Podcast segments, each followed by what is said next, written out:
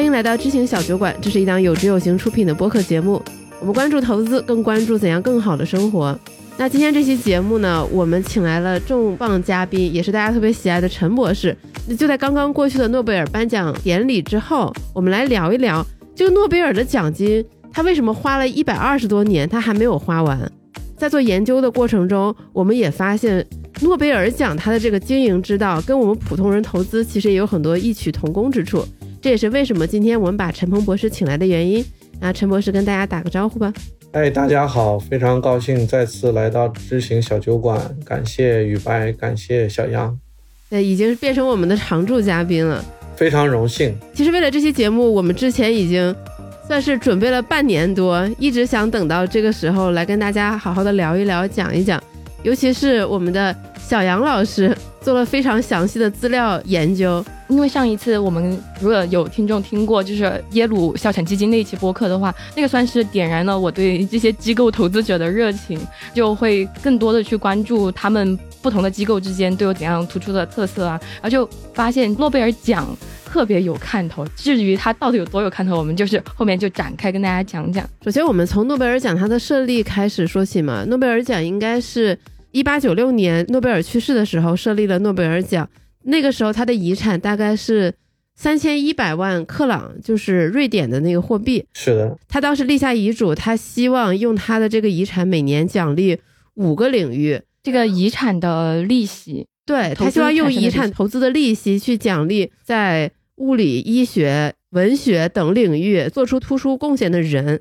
然后呢，他希望这个奖金的数额是一个教授二十年的工资。也就是说，这笔钱可以保证他二十年衣食无忧的搞研究。随着通货膨胀，那这肯定这个奖金也是要水涨船高。那么今年的奖金是多少？呃，今年的奖金是一千万克朗，一百万美金左右。嗯，一百万美金够一个美国教授 二十年工资吗？这个就是不够啊。所以说，待会儿我们要讲到他的这个投资的历程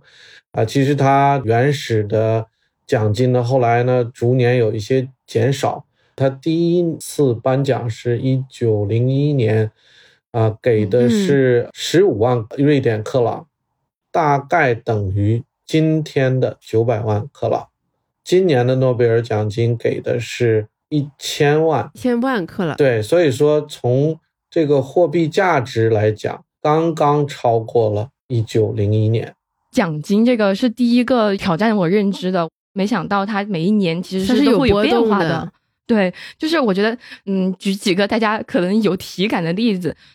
爱因斯坦他得诺贝尔奖的时候，当年的奖金是十二万克朗，然后居里夫人她得过两次诺贝尔奖嘛，一次是在一九零三年，那一次是十四万克朗，然后到一九一一年的时候又稍微少了几千克朗，这样，他所以他每一年这个数字都是不太一样的。也就是说，他隔八年领了两次奖，第二次的奖金还比第一次缩水了。呃，是的，对。那究竟哪一年拿诺贝尔奖最赚呢？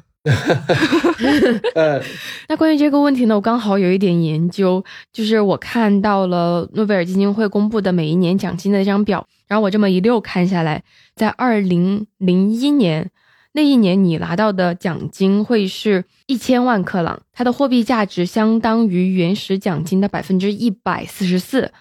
嗯，在那一年得奖的人里面，我们可能比较熟悉的就是英国作家奈保尔了。嗯，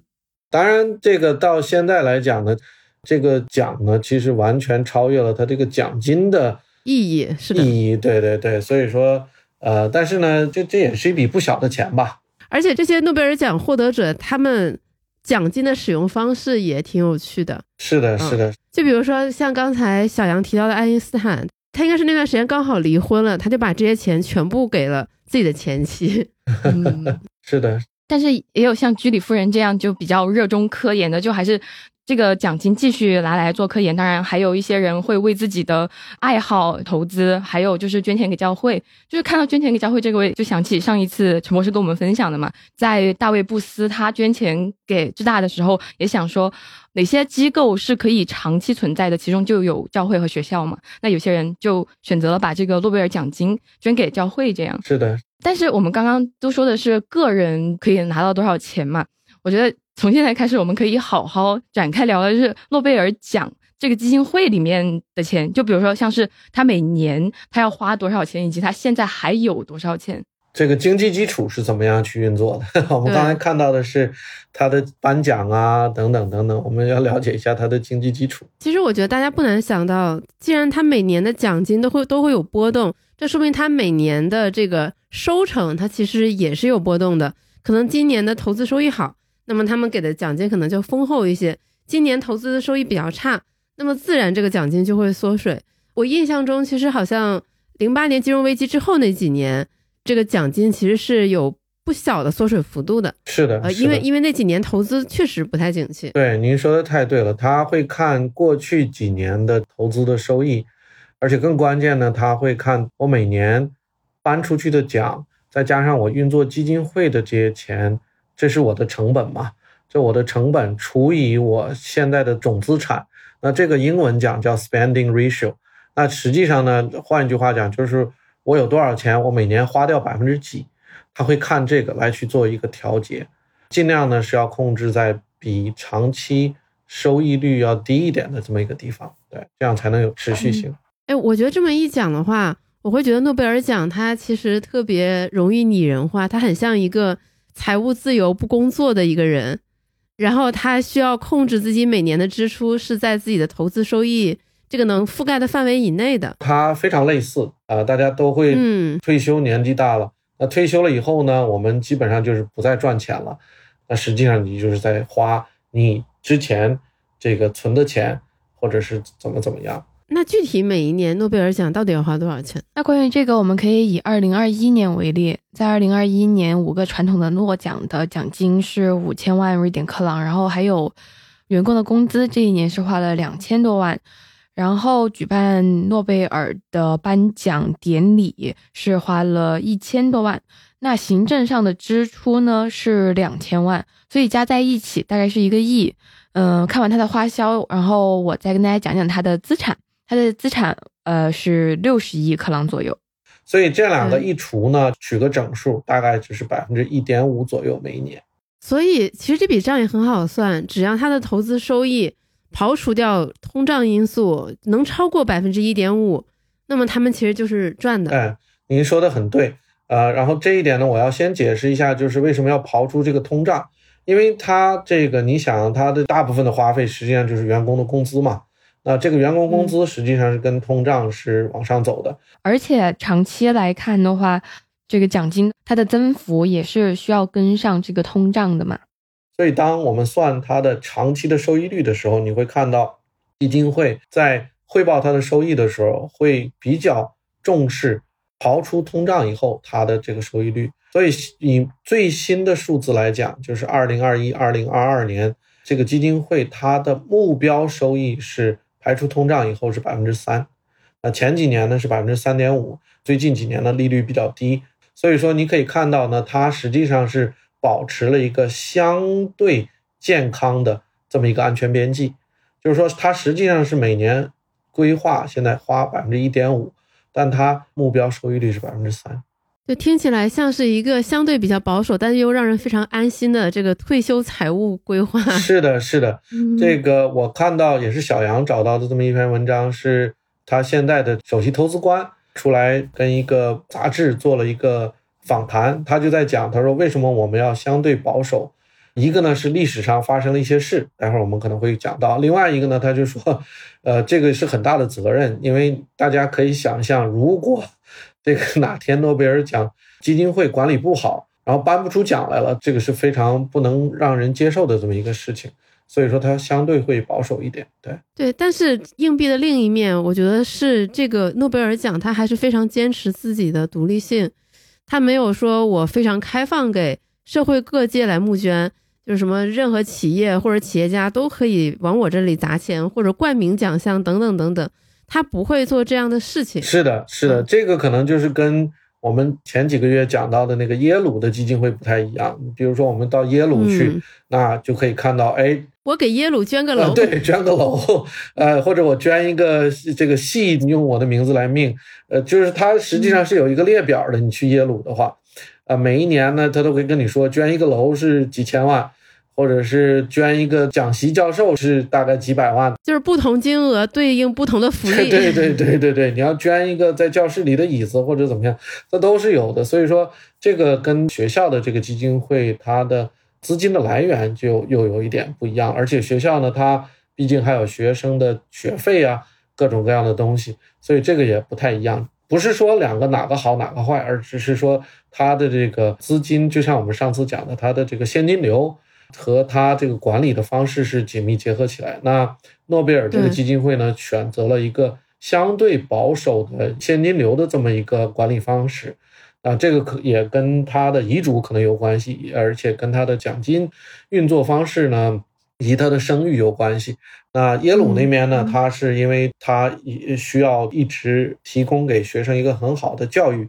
那很大一部分程度呢是取决于他这个基金会的运作。啊，赚到的投资收益以及捐款，所以呢，他要花很长时间把这个钱募进来，这样呢，才能够让教授安心教书做研究啊，甚至呢，很大一部分钱花在给一些中低收入或者没收入的家庭孩子来上学，他完全是免费的，所以这部分呢，他可能要更激进一点。这也是为什么刚才我们会把诺贝尔奖的这么的一个资金运作比作退休计划的一个原因嘛。因为就像我就像之前陈博士说的，就是你退休之后，其实你现金流流入的这个可能性也是非常的有限的。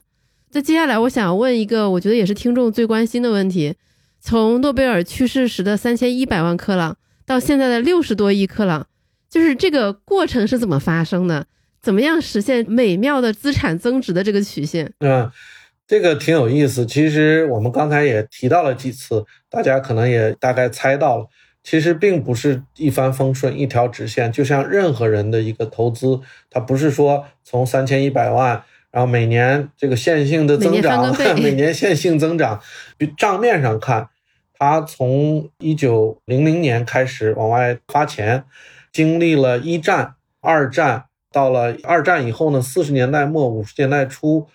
因为诺贝尔啊，刚才我们讲了，他在遗嘱上写呢，就是说我就是想要。基金会的资产呢，必须投资在非常安全的资产里面。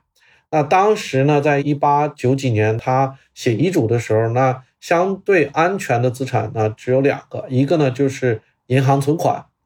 然后另外一个呢就是政府的债券。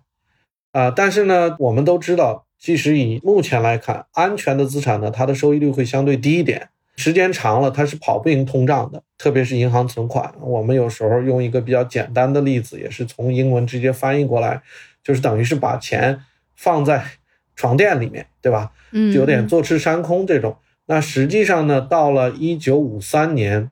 这个基金会资产的最低点的时候，有人换算了一下，它大概只有三百万美金了。那如果我们把它换算成克朗，也就是五六百万克朗那个时候。所以你可以想象，它这种从原来的三千一百万克朗，不但通胀把这个克朗值变低了，而且它账面上也低到了很多。即使是它每年呢缩减了一部分的奖金，但是还是坐吃山空坐到那里。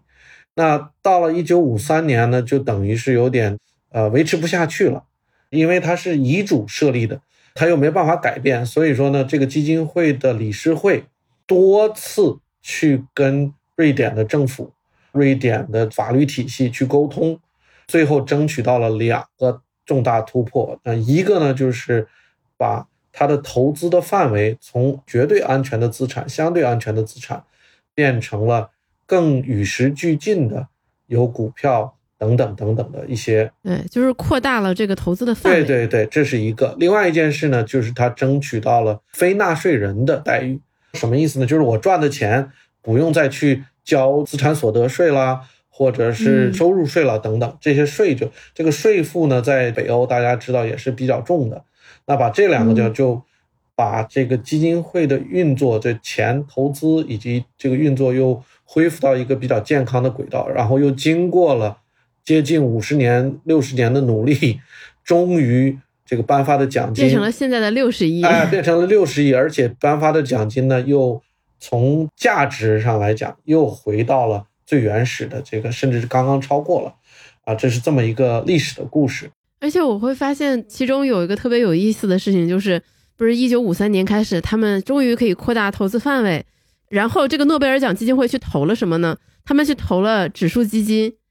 什么指数基金呢？是那个道琼斯工业指数基金。是的，然后眼看着道琼斯从当时的好像是两百多点，涨到了现在三万多点。对。对。然后我觉得哇，这个真的是，而且这个还不算他分的这个股利，啊，当时大家可能就问为什么只投道琼斯？因为五几年只还还没有这个标普五百的指数。是的，标普五百是后来到七十年代才开始的有的。当然现在呢，就是有人算标普五百的历史，其实那个是他五几年呢用同样的方法论做了个标普一百的指数，因为再往回走也没有五百家公司。啊，所以说这个是 这个是小历史了，啊，就是说他他当时呢，就是呃投了道琼斯，那道琼斯现在还是三十只美国的龙头股嘛。哇，你想想，那可是两百多点的道琼斯呀，想想就觉得很羡慕。而且他当时作为一个瑞典的奖项的基金会，他投的大量的都是美国的资产，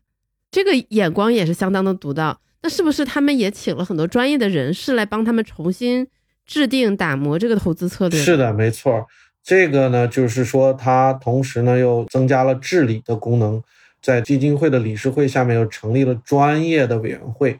这个每年的年报都可以看到。那这个专业委员会里呢，就是有专业的投资人，就是从业人员呐，以及学术界的懂金融、走投资的人来去帮他掌舵。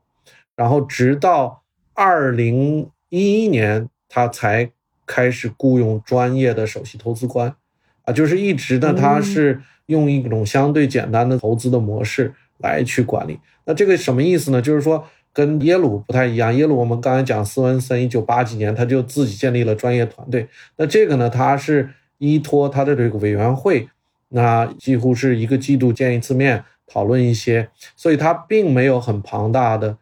专业投资人来去帮他做这些事。对，而且我觉得听到这里，大家可能会有一个误解，大家可能会觉得说诺贝尔就是一个化学家，他不懂投资，所以他当时在遗嘱上才这么制定的，说你只能去投那些很安全的东西。但是其实事实上不是这样，就你想，诺贝尔他能积攒三千一百万身家的这个克朗，说明他其实是很懂得怎么样理财的。嗯，非常优秀的企业家，对。但是我们就是会容易忽略一个背景，因为实在是太遥远嘛。那个是十九世纪末的事情。诺贝尔他应该是有三百多项专利，然后他也投资了很多初创企业。这个这个在录之前，这个陈博士跟我们也交流过，他其实是很有投资眼光的，但是他有他的时代局限性。在他去世之前，他可能就会认为，比如说你把钱放银行或者买国债。它就是能产生一些很稳定的收益，这些收益是可以 cover 这个奖金费用的。对，你想那个时候他怎么能预料到一战、二战的发生？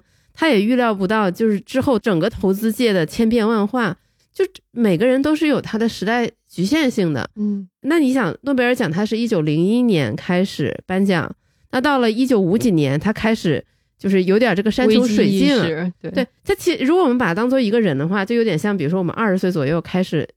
做投资，我们以为把钱放在银行理财里就一劳永逸了，然后我们到了六七十岁，发现说，哎，不行，我们慌了，然后开始想说，那我要开始改变。可能到了三十几岁吧，四十岁，要不然六七十岁有点太悲观了，我感觉。对，就是有点久了。只是说打个比方，是的，是的，是的，就是诺贝尔奖它的变化的历程，会让我非常深刻的体会到与时俱进的重要性。就投资中没有什么是一劳永逸的。是的，因为投资呢，它实际上在最底层呢是有一些逻辑，但是在投资的行为上呢，它是参与市场。那市场呢，我们讲的是一个动态的。那我们也经常在另外一个播客也会讲到“无人知晓”这个词儿，就大家不知道未来会是怎么样。像我们刚才讲了，这个一九五三年他开始投的指数是道琼斯指数，那我可以。保证他现在投不会是道琼斯指数，但是在当时道琼斯指数是比较先进的一个指数。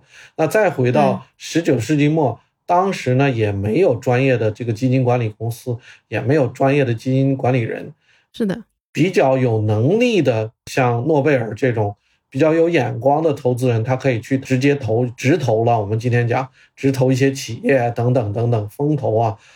但是呢，这个要求是很高的，当时那所以说呢，这也能够从某一种方面解释诺贝尔当时为了保证这个基金会相对安全的运行，说的，哎，你就给我投一些安全的资产就好了，我也攒了不少钱，应该够花。但是没想到呢，后期呢有一些战争啊、通货膨胀啊等等，这个到了五几年呢，就已经快维持不下去了。但是好在呢，就是又还是有一点点底，虽然不多，大概三百万美金。那这个呢，又又复苏起来了，这块是蛮有意思的。我们刚才讲的，就是一定要呃与时俱进。从个人的投资上来讲呢，我们也多次强调了，结合自己的情况。然后呢，诺贝尔这边呢，结合自己情况呢，后期我们看他五十年代到现在吧，就是投资啊以及运营相对成功的这段时间呢，第一个他抓好了治理，专业的人去作为专业的事；第二个呢，他呢把安全边际留好了，就刚才我们在讲的他。看了一下，觉得哎，我的这个风险承受能力大概长期通过股票啊、债券呐、诶对冲基金呐、房地产呐等等这些投资，大概每年能给我产生百分之三排除通胀的这么一个收益率。那我呢就不要花比百分之三高。那我他现在呢是控制在百分之一点五，其实它可以再往上一点，应该也没什么问题。但是呢，这个就是跟大家讲，他把这个安全边际控制好了，那这样呢就保证了他。能够非常长远的去经营，虽然说它基金会的资产其实并没有很多，其实大家想一想，它只有大概六十亿克朗，大概转换成也就是五亿多美金。那五亿多美金算成人民币呢，大概也就三十亿到三十五亿人民币的这么一个规模。那这个中国这到处这么多大佬，这个有钱人多的是。但是什我们讲的这个是这个这个一说的这个小的意思，就是说。他这个管理啊，呃，这些方式呢，然后让这么有名的这么一个基金会呢，能够有序的经营下去。嗯啊，就是从刚刚我们聊的过程当中，就是他这个不断的变化的过程，其实有让我想到陈博士在跟梦妍还有宇白聊的那一期，就是现在还能投资吗那一期提到的最打动我的一句话，你们当时说长钱账户是一个不断迭代的体系这一点。呃，本来最先我会觉得以这样的方式向我们的用户也好介绍长线账户，会不会让他们很不安心？就是哦，你又跟我说什么未来不确定，但其实我们在看诺贝尔他在做投资的时候，他就是不断的在变的呀，他在顺应这个时代的变化，然后你才可能这样循序渐进的长期取得一个好的收益。我再引申在这点讲一下，这个变呢，我们看到的是它的表象。就是说，哎，他以前只投银行存款和国债，啊，后来呢，他投了房地产，投了股票等等，嗯，这个是因为他太长时间没变，呃，他五十几年没变，所以变的这次幅度比较大。但是呢，它的中心，它的最核心的地方没有变。最核心的地方是什么呢？我的理解就是，它最核心的没有变的地方，就是诺贝尔奖。他每年要发钱这件事情没有变，或者是说我们把它拟人化的话，就是他作为一个长期的机构投资人的风险偏好以及对收益的偏好是没有变的，在变的呢是市场上这些具体的资产。嗯，比如说我们刚才介绍一个小的变化是，原来可以投道琼斯三十的指数，现在有标普五百，那标普五百更好，那我为什么不要投呢？所以说，大家投资人可能会看到的是这些变化。但是呢，它的核心是没有变的，核心的方法论和核心的基础并没有做任何改变，就是我们还是基于长期投资的收益和长期的风险，以及客户能够承受的风险程度以及他需要的收益率这些关系，这个体系是完全没有变的，而是我们把变化的东西放到这个体系里。然后重新呈现出来的一个组合，它会发生一些变化，但是这个体系、这个分析的方法论是不会变的。这一点我要跟大家强调一下。那我们看诺贝尔基金会，它前一段从一九零零年，后来到一九五三年，为什么走了一段下坡路？就是因为它没有回归到一个合理的这么一个分析体系，它墨守成规。我可以用这个词啊，很难想象咱们在评价诺贝尔基金会说墨守成规，但实际上他在投资从一九零零年到五三年确实是这样，他百分之百的遵循了诺贝尔的遗嘱，但是同时呢，也是百分之百的没有变化，虽然呢，在市场变化了很多的情况下，不管是风险端呢，我们讲了一战、二战呢，以及在投资端呢，啊，包括股票市场的大规模的兴起啊等等，他没有去再把新的变化的对收益和风险带来的新的东西拿进来，嗯啊，所以这是它的体系没有连接在一起。那到了一九五三年以后呢，你看到它也是在与时俱进的。它一九五三年呢，一开始呢是投了股票，嗯，我们刚才讲了这个指数基金，后来呢它就投了一些这个房地产，然后再到后来投了很多欧洲的房地产，啊，对对对对对，因为他另外一个呢，他因为基金会运作呢，他需要一些房地产、办公室啊等等才会投一些。然后呢，他到了七八十年代就开始投一些对冲基金，那到现在呢又开始去投一些股权投资、私募啊。那这些呢都是根据当今市场能够提供给你的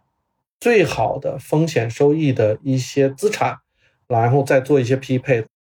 所以他现在的这个投资组合应该是相当丰富的。就像刚才陈博士讲的，就是他现在可能会投很多的私募股权，然后呢，他这个组合里也包括股票、有债券、有房地产，也有另类资产，是的，就是比例不一样。是的，把股票大概占百分之五十五，然后传统的固定收益就是债券啊，就是诺贝尔最开始说的，你就给我投这个就好啊，现在是百分之十嗯啊，然后呢，房地产就不动产占百分之十，然后呢，它的主要的另类投资呢，目前是对冲基金占大概百分之二十五。那这个里面呢，我也要讲一下，今天可能是讲到了对冲基金，呃，因为在啊这边做对冲基金的投资相对多一点。那为什么呢？他的首席投资官呢，在这个也介绍，因为他在做这个组合的时候呢，市场是有波动的。啊，比如说今年整体全球的市场都不是太好，那股票呢再往下走，这个债券呢也往下走，因为通胀啊、升息啊，这个我们都讲了。那对他的颁奖这边呢，他还是要把奖金花下去，他的员工的工资还要付，这边呢是相对平稳的一个呃需要花销的，对吧？这跟我们个人投资非常类似，就是资产端呢有一些波动，那这边呢是有一些花销呢。那实际上在资产管理里面来讲呢。有一个名词叫 asset liability management，就是怎么样让我的资产端和我的花费端能够尽量匹配。那尽量匹配呢，它就要找一些资产跟市场的收益的相关度低的。嗯，那整体看下来呢，其实相关度相对低一点的，而且投资比较好控制的是对冲基金。那所以说呢，他也是找了一些对冲基金来去做一些投资，是这个原因。呃，然后相对呢流动性又好啊，所以说它现在的投资组合基本上是五十五，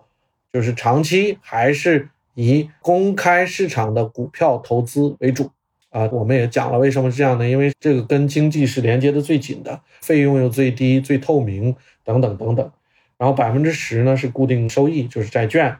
房地产呢占百分之十，最后呢对冲基金相对多一点，占百分之二十五。啊，这个呢是因为它有花费的，想把这个匹配起来的这么一个选择，啊，然后另外一个呢，讲到这个呢，我们要讲到一点，就是我们在呃上一期耶鲁也讲到了，就是不管对冲基金也好，还是私募股权基金呢，平均来看，其实它的收益率并没有比公开市场要高很多，甚至有的时候会低，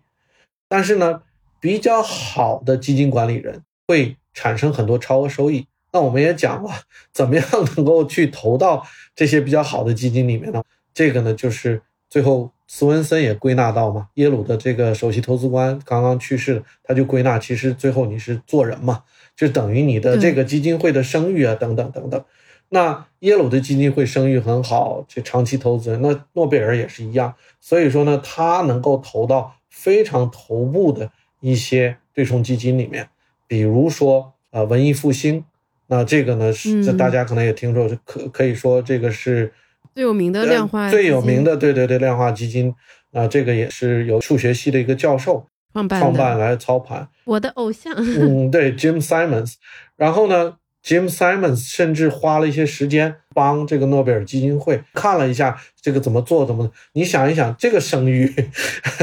来去能做这种事的机构也没几个了。所以说，其实这个到最后呢，就是说。呃，也是他把自己做得很好，就是我的声誉很好，然后呢，我自己的也知道我要做什么，我做的很长远。这样的话呢，很多这种头部的也非常愿意去配合他，我就是这个意思。嗯，哎，其实这个问题也是刚才我想问陈博士的问题，因为在我们聊耶鲁校产基金的那一期，我们有讲过，斯文森认为其实人是一切的核心，不管是你的声望还是你的人脉网络。是的。但是很明显，我们能看到诺贝尔基金会，它不像。耶鲁校产基金是有那种传帮带的过程，它不像斯文森一样桃李满天下，是的，他的各种徒子徒孙都在各个学校管理校产基金。呃，诺贝尔基金会它相对比较松散，它可能过几年可能就换一个首席投资官，那这些会不会影响到他们的投资呢？但是刚才陈博士也解释了嘛，可能是因为诺贝尔他这个奖的声望实在是太好了。嗯，一个是这个原因，另外一个呢，我觉得做人呢，其实我们在讲基金会也好啊，这个耶鲁基金会，或者是在讲这个诺贝尔基金会，其实它都是一个拟人称，它这是个机构。嗯，其实它这个机构呢，你要看呢是它的体系，它的这个文化，它的价值。啊，这个是我们看到。那耶鲁呢？它是有一套传承，这个变成是它的体系的一部分啊，这个是他的。但是诺贝尔这边呢，他的这个体系是什么呢？他资源相对少，因为我们刚才讲了，耶鲁的基金会大概哦，耶鲁基金会这个我记得特别的清楚，是四百一十四亿今年的这个规模。对，诺贝尔这边呢，他这里才五亿，这个是差六十，这个这个不能比的，对吧？那所以他呢，总共员工就不到十个人。但是呢，他把他的外部的专家的网络把它建立起来，把基金会的治理做好，用相对简单、不那么费力的一些动作去得到他该得到的一些收益。当然，你说他有没有耶鲁做得好？我估计肯定没有耶鲁做的那么好收益。但是呢，他的资源在这摆着，他通过这些事情把他该得到的收益，把他该拿到的东西都拿到了。我觉得这个，嗯，也是他的这个水平体验。而且呢，我们今天做一个相对小的基金会，其实跟个人投资这边离得更近。对，所以这就是我刚才一开始讲，就是说投资呢，并不一定要像耶鲁斯文森这么厉害、这么好的团队。其实你可以呢，找到一些外部的专家，如果你自己不是特别有能力或者资源特别足，然后呢，把安全边际相对掌握好。利用自己的长处，哎，我股票呢，我也不花那么多精力，我就投指数，对吧？那斯文森那边是绝对不投指数，因为他是有，但是我诺贝尔这边我资源少，我就投指数。那我声誉好，我呢在需要用到我的资源又声誉去打入到几个头部基金，我把资源放在这里，那我就投入到了文艺复兴，我投入到了 Two Sigma 等等等等这些比较好的这个对冲基金里面。那这样呢，跟我的资源、跟我的声誉都匹配好了，那我就好了，我也不用去追求这个每一分钱、每每每每一个百分比的投，因为我的资源和我的体量有限嘛。所以我觉得，呃，我们刚才讲这个做人，实际上呢是根据你的自身情况做出一个体系，然后让大家看出来你是怎么样一个体系，让人家看出来说的，哎，你是这样的，那你找到匹配的。合理用用的资源，一样能够取得不错的成绩啊，应该是这样理解。嗯，而且陈博士，你刚才讲的这些，又让我悟到了另外一个事情，就是在准备这期的过程中嘛，小杨跟我说，诺贝尔这个基金会，他给自己设了非常多的条条框框，就是这个不能投，那个也不能投。对，就是他会给自己的投资加上一个。框框就是他需要是符合这个道德准则的，而且是与这种可持续性相关的，就是它会额外的加上这么一个标准。然后另外呢，它生产那种不合法的武器的公司是不投的。还有就是你百分之五以上的收入，如果都是来自于煤矿采集的话，它就是不投的。是的。然后我想说，这也是给自己设太多条条框框了。投资咱们不就是追求高收益吗？但是陈博士刚才你说的那番话就让我理解了，正是因为他们选择不做一些事情，他们的这个声誉，他们这个体系才得以立住，别人才愿意跟他们进行投资上的往来，愿意让他们投自己。是的，所以我觉得你们这个选题真的选的很好，因为以前我对这个诺贝尔基金会也不是特别了解，啊，第一个呢，毕竟体量太小，不是体量，是它这个必定它是在这个瑞典嘛，啊，他这个其实，而且你看到他基金会上的人也基本上都是这个瑞典、北欧的人，挪威啊、瑞典，啊，接触的比较少。但是这一期我后来花了点时间了解了一下，然后也通过这个小杨和您找到了一些知识啊，这个确实非常值得，尤其个人投资人去学习。第一个，我觉得就是因为它非常长期。那我们真的是看到了一百二十多年的投资这个历程，从最一开始做的很保守、难以为继，然后再到后来呢痛定思痛，重新跟上时代，然后呢现在呢专业治理。当然，这个诺贝尔奖一直都是非常非常好，对这个世界第一奖嘛。但是从投资这块，你可以看到它这个历程，它是经历了非常惨痛的这么一个教训，然后才逐步走上来。而且做到了一百多年呢，虽然花了很多时间，但是我觉得他现在做的就非常成熟了。你读他的年报，你读他的各种各样的东西，就深切的感受说，就是我们刚才说，他知道他自己是什么样的，他要怎么做，嗯啊，就是我们在讲做人，其实就是这些，然后怎么样去体现给外面，这个跟耶鲁的基金会非常一样。虽然说他们每个人的价值观，呃，或者每个机构的他相信的一些东西。然后他资源和能力都不太一样，但是呢，有一点是同样的，就是说他对自己的这部分非常了解，就是他的资源、他的能力、他的风险、这个需要的收益等等非常了解。然后根据这个设计了一个体系，去找到外部资源跟他匹配，拿到他合适的长期的投资，而不是去追求一些耶鲁模型。呃，你比如说我们讲到基金会，大家都说耶鲁模型，它是实际上没有去照本去抄这个耶鲁模型，它实际上还是做自做自己。所以这一点，我觉得是我们个人投资者也可以完全学习的。对，就是先要知道自己啊有知，然后呢再去找到合适的一些外部的专家、合作伙伴，比如说有知有行、长钱账户来去做一个辅助。长期呢，帮我们把这件事情做好。之前我们在做资料梳理的时候，也会发现，其实诺贝尔奖它有把自己的投资原则、年报以及各种信息，它在官网上写的非常的清楚，包括他们每一笔投资，它其实都列出来，它是非常公开透明的。是的，对，如果大家感兴趣，也可以上网去搜一搜看一看。是的，因为作为全世界真的是七十亿、八十亿人都非常关注的。最巅峰的一个奖项，呃，奖项啊，他的基金会的运作也是受到各方面的关注，这就是一个正循环吧。就是说，你做正确的事，把自己做得好，就是说你的声望、声誉会越来越好。那这也是做到了非常好。那我也觉得诺贝尔老先生啊，也确实是非常的睿智啊。只能这么讲，就是说他不但设立了一个奖，而且他把一些基础的东西打下去了。虽然投资这块呢，他没有办法看到几十年以后他的这个投资太保守，但其他的一些东西确实做得非常好，初衷也好，最后呢成就了这么一个奖，这这么多年一直持续下去。对，对啊，就是我一想到诺贝尔奖都一百二十多年，几代人的心血和努力才把这样的一个奖项延续下去。保证这个奖的权威性、公正性，就是这其实是非常难的。然后在这背后的经济基础，就是基金会的顺利的、稳定的运作。因为你想，如果它没有这个扎实的经济基础，那可能不免会滑向，比如说接受一些社会上的赞助，那它的奖项就很难保证这种独立性和公正性。对，这几代人努力把这个奖项维持到现在这个巅峰的状态很难。还有一点呢，就是我要强调，就是说，其实它。呃，确定哪个人得奖的这个都是专业的机构，他不是说诺贝尔说的啊，我成立一个基金会，我设个委员会，然后我虽然没有结婚生孩子，那我把我的侄子放上去，我把我的什么什么远亲放上去，或者我的朋友放上去，他不是的，他是由瑞典的皇家科学院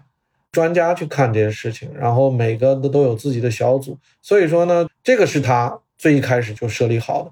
能够一点点这个把它做起来，这个是有原因的。对这个问题，其实我在准备资料的时候也有想过，就是为什么世界上这么多奖，但是诺贝尔奖它是最有名的。说实话，它的奖金不是最多的，除了刚刚陈博士讲的，他非常的尊重专业，有非常多的这种细分的小组，专门的去评每个领域的奖。然后还有就是他这个经济基础，然后还有就是他这个时间非常非常的长嘛，这个时间长就已经打败了可能百分之九十九的别的奖项了，享受了生育的复利。是是的，是的。嗯，然后还有一点，我觉得我比较欣赏的，就是说他实际上是专注一些非常基础的学科，这个物理。化学对吧？然后医学，而且呢，它这个是一个比较平衡的，又有文学，还有和平。然后呢，他实际上是最后呢，是我猜想啊，这个诺贝尔老先生他是从一个普通人的角度，可能他也考虑了，就是说，哎，这些人大部分普通人只要稍微受到一点教育，大概都会了解到这些东西，对吧？我们都会要物理，对吧？我们每天都跟自然界生生活打交道，这个化学。然后和平奖等等，所以说我觉得这个也是他获得大家广泛关注，因为我们都可以找到一些相关点，对吧？是是这些人是做什么的啊？我听一听哦，那我我大概懂哦，这他怎么样去影响了我的这个生活，等等等等。所以这一点，今天我们学习他怎么投资呢？是更好的理解他这些初衷。回到我们知行小酒馆最开始讲的，投资呢是为了更好的生活。那诺贝尔先生呢？实际上，他把他的遗产捐出来，做了这些投资的希望，实际上是更好的支持他的生活，把这个奖做好。那经过这个一百二十多年的维持啊、努力啊、更新啊、与时俱进啊等等，呃，可以说他现在即使他能够看一眼的，我觉得他也会非常非常满意，做做的这哎非常骄傲。所以这个这个是我们就要学习的。然后个人来讲呢，就是。我们知道自己的资产，知道自己的风险偏好度，然后呢，找到合适的一些外围专家，定出一些相对简单可行的一些投资原则，然后坚持的去走下去。嗯，那我们有知有行，以及我们第一款产品长天账户也是基于这么一个框架、这么一个模式去做出来的。然后我们也会不断的更新，把更好的。投资的一些方法，投资的标的来介绍给大家。嗯，刚才我觉得陈博士已经讲的非常好了，但是在节目最后，我觉得我们还是可以稍微总结一下整个诺贝尔奖基金会的这个发展历程对我们个人投资者的启发。我觉得第一点就是陈博士在整期节目都有在讲，就是你要与时俱进，因为市场它是变化的，它是不可预测的。所以，我们是需要根据它的一些动态变化，在坚持自己投资原则的同时，进行一些投资动作上的相应的调整。然后，那么第二个，其实我个人觉得很重要的是，要给自己留足够的安全边际。对诺贝尔奖现在的资产来说，他每年的投资收益扣除通货膨胀，只要达到一点五，其实就够了。但是他给自己设定的目标是三，他其实是把这个安全边际留的足足的。保证自己，比如说，呃，三五年下来能维持这样的一个年化百分之三以上的收益，是的，保证这个奖项顺利平稳的运作。嗯嗯。那么第三点，我觉得也很重要，就是认识你自己，以及不要盲目的抄作业。诺贝尔奖他没有去抄最流行的什么耶鲁模型，没有去效仿那些特别大、特别 fancy、特别洋气的那些对冲基金，他是基于自己的资源，认清自己的优势之后。自己搭建了这样一个组合，然后坚持下去。对，然后呢，最后一个就是呃，利用外部资源，因为他毕竟自己的资源比较少，他整个这个基金会才十个员工，你想要做这么多事，不光是要做投资啊，他还要做很多很多其他的事情。对啊，奖项的协调他肯定还是得做。对对，所以说你可以想象。他怎么样去利用外部的资源在做投资？当然呢，他这个诺贝尔奖他有自己的一些外部资源。那对我们个人来讲呢，就是怎么样去利用外部比较靠谱的、长期能够陪着你一起走过不同的投资的阶段的啊这些专家来去接着往前走，是这样对对，嗯，我觉得刚刚。李白和陈博士聊到了最后的诺贝尔奖做自己这一点，我觉得真的是最最最重要的。你想，他最先在诺贝尔立遗嘱的时候，他说我是希望我的投资是投一个安全的东西嘛。他那个时候就仿佛是在说，呃，如果基金会是一个人，我要做一个很保守、很怎么样的人。但是在一九五三年之后，他决定是我要做自己，我要做一个实现我自己的目标的人，而不是说那我就是很保守，然后我就一定要投最保守的东西。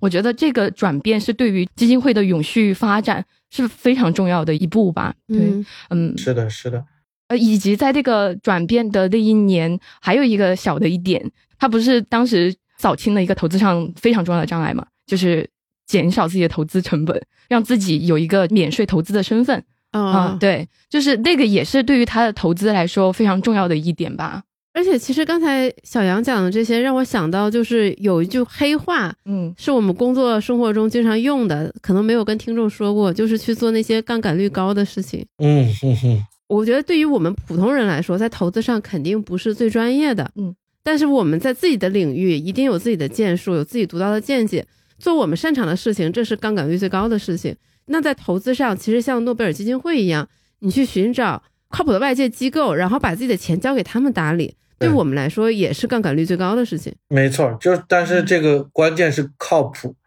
就是说，有很多人他不是以你的利益为中心，他实际上是 想来割你的韭菜，那这个时候就不对了。但是如果能够找到靠谱的，然后呢又比较匹配、长期能合作的，那这个杠杆率再加上时间的这个杠杆，那发挥起来就就不得了。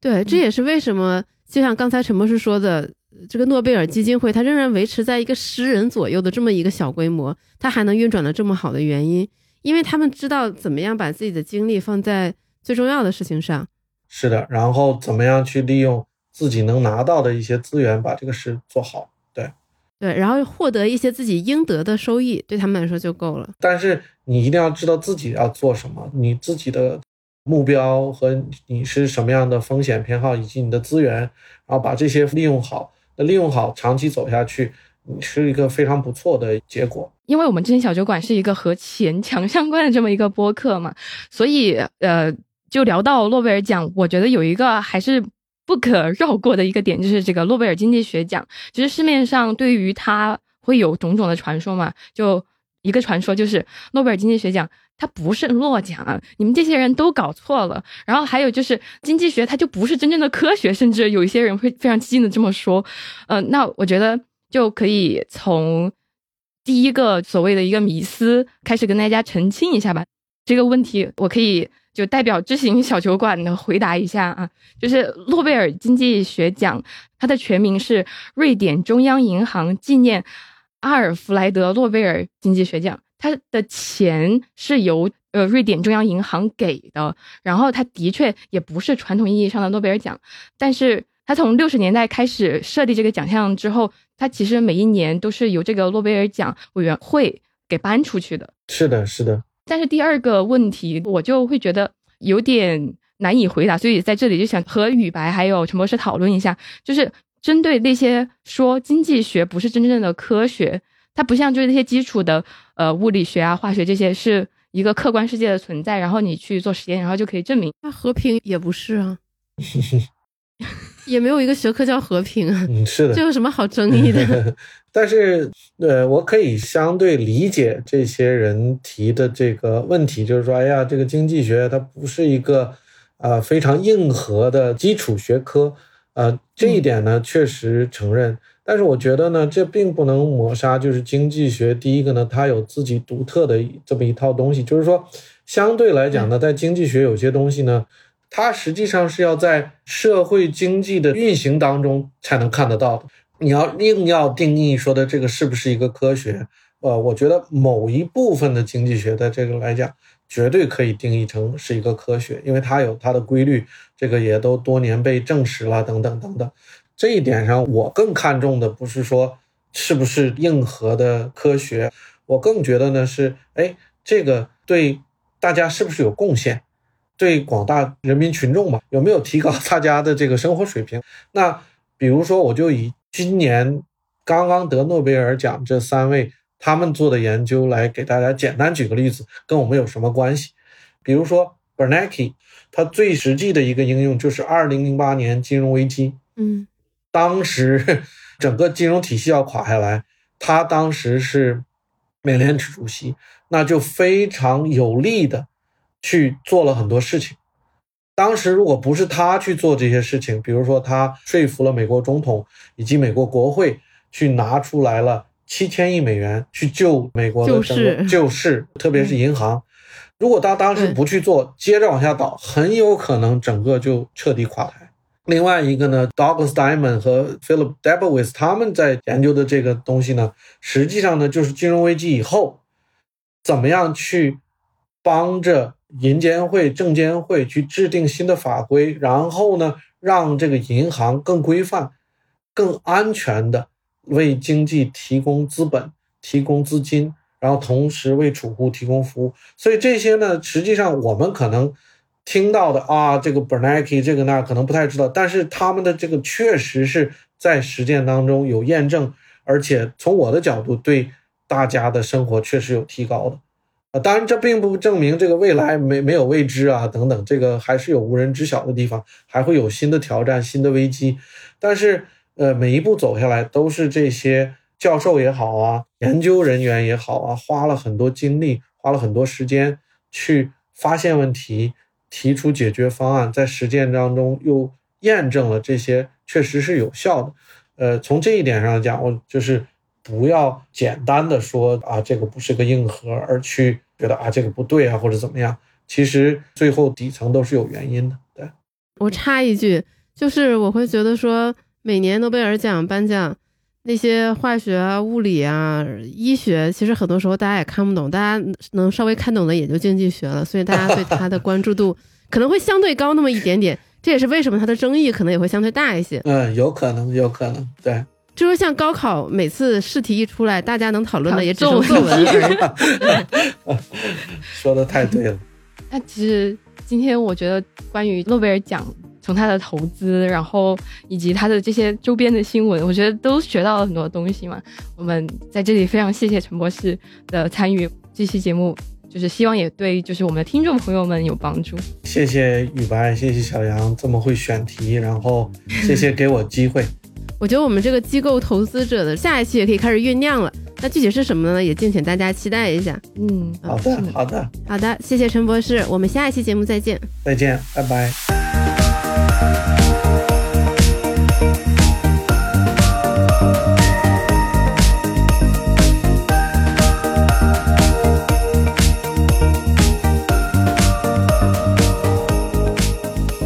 感谢你收听到这里。那在这一期播客的最后，我也是像前几期一样，想跟大家说一点话。那第一个呢，就是如果你有长期投资的需求，那非常欢迎你下载我们的 App，有知有行。呃，上面有投资第一课，然后你可以从那里开始入门。那如果你已经 通过收听我们有知有行出品的节目，就是像无人知晓和知行小酒馆的节目，你已经对投资有一定的了解，然后你现在。有做长期投资的需求的话，呃，也是同样下载有知有行的 App，然后尝试我们刚刚在前面的节目当中反复提到的长钱账户，这是我们整个团队结合过去这么多年的经验打造出来的一款基金投顾产品。那么非常欢迎你进一步的去了解和体验它。我们这期节目就真的到这里就结束啦，我们下周再见，拜拜。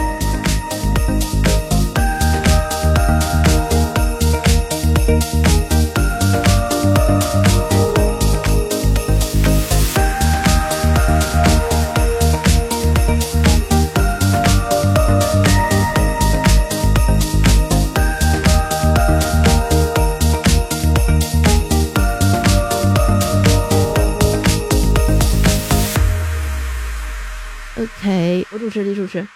你你会说一点吗？李主持，李主持。